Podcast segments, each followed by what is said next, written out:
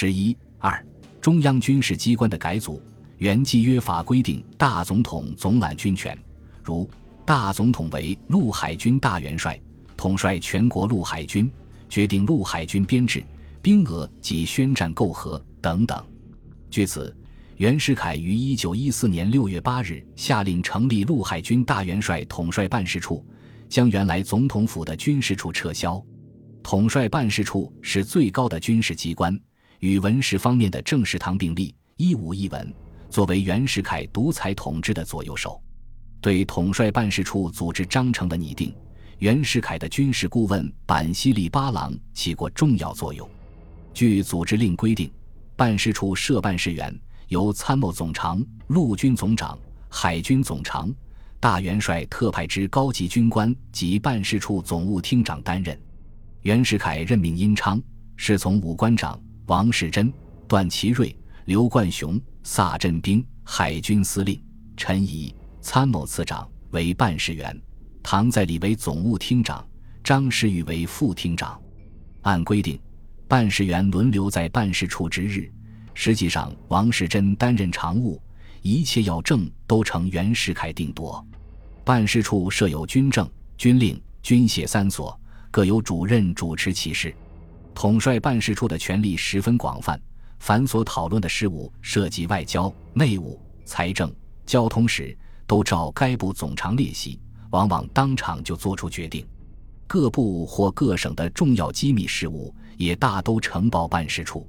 袁世凯的命令、批示均以大元帅名义发出，京内外文武官吏对此类命令从不敢怠慢。唐在礼后来回忆说：“本来正事堂有些相当轻视军机处的样子。”其后来倒是统帅办事处在实际上起着新的军机处的作用。成立统帅办事处的原因，袁世凯说是为了集中陆军、海军、参谋三部统筹军事，其真正目的是削弱陆军部的权力，把军权收归他一人掌握。原来，自北洋政府成立后，军权一直在段祺瑞控制的陆军部，内阁屡次更迭，陆军总长一席总是非段莫属。在军事上，元也完全信任和依靠段，重大措施差不多都要和段商量决定。总统府军事处仅仅起袁世凯与各军事机关联络的作用。段对袁感恩不已，愿受驱策，事事奉命为谨。为摧毁非北洋派，特别是国民党人的军事力量，段卖过死力。但自镇压二次革命后，陆军部的势力大大膨胀，关于军官的提升或降处。段往往擅自决定，而且所提拔的人又多是他的门生和部属，如徐树铮、金云鹏、傅良佐、吴光新、屈同峰等，在陆军中隐然自成派系。这自然使一向重视军权的袁世凯感到不安。统帅办事处的成立，就是为了扭转军权旁落的趋势。统帅办事处成立后，袁世凯在总统府又组织了一个军需处，由唐在礼兼任处长。这个以军需为名的机构，并不管陆海军的军需事务，而专门管理秘密支付的特别费。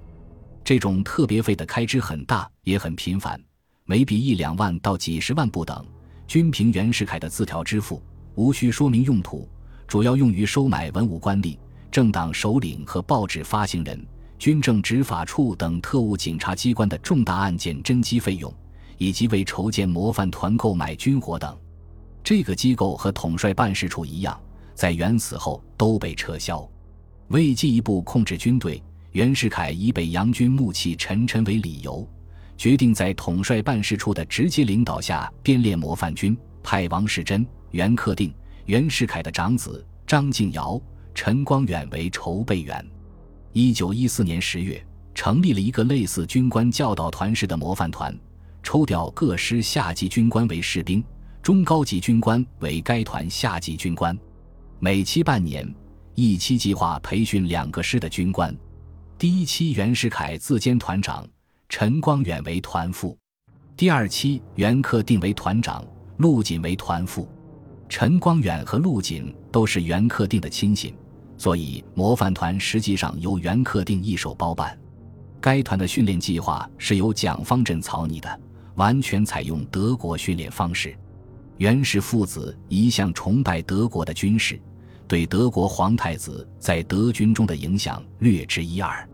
模范团的建立，表明袁世凯有意仿效德皇的办法，为自己的儿子在陆军中树立权威，为家天下做准备。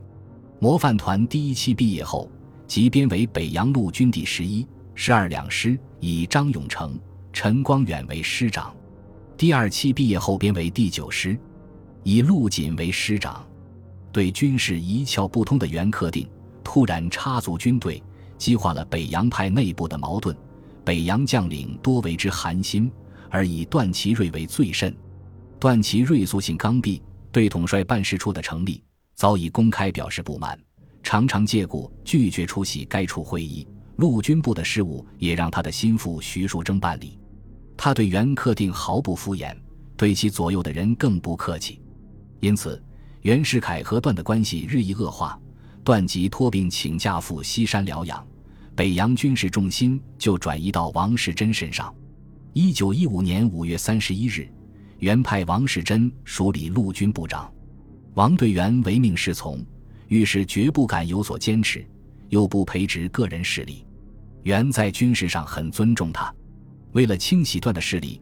袁世凯授意肃政厅弹劾徐树铮订购外国军火福报四十万元，并以此于六月二十六日免去了徐的陆军次长，派田中玉继任。此为段和徐后来拒绝拥元称帝的原因。为了从精神上加紧对军队的控制，袁世凯于一九一四年十一月十一日以大元帅的名义发出第一号军令，颁布军人训条十条。其中第一条为军人宜效命国家，忠实元首，坚心定志，切戒妄听邪言，并由统帅办事处派出大批宣讲员至各师传达宣讲。前此在一九一二年十二月二十六日，袁曾发布过一个告诫军人训条十条，其中并没有忠实元首字据，而今却命令官兵忠于他个人，以加强其独裁统治。一九一四年十一月二十日。元又命令以官、羽、岳、飞为武圣，由全国军人供奉，并指令统帅办事处拟定供奉礼制。但北京从来没有官岳合祀之庙，新建又来不及，便将地安门外西皇城根之白马关帝庙大加修饰，由驻京军队及模范团列队前往行礼宣誓。一九一五年一月十三日。模范团第一期全体官兵在陈光远率领下赴庙宣誓。袁世凯派侍从武官长殷昌监视，誓词为：服从命令，尽忠报国，诚意为民，尊敬长上，不惜性命，言行信实，习勤耐劳，不入会党。最后表示誓愿八条，甘心遵守，违反其一，天诛地谴。新成立的将军府为军事之最高顾问机关，直隶大总统。按其组织法规定，有上将一人，将军二十六人，参军二十五人。袁世凯任命段祺瑞为建威上将军，监管将军府事务。凡在一省做过都督而被解职来京者，都任命为将军，冠以威字，以区别于各省有督理军务之权的五字将军，如蔡锷为昭威将军，张凤会为扬威将军，蒋尊贵为宣威将军。将军月俸千元。安抚尊荣，清闲自在。将军府实际上是安置失意将领的闲草，被人称为养老院。本集播放完毕，感谢您的收听，喜欢请订阅加关注，主页有更多精彩内容。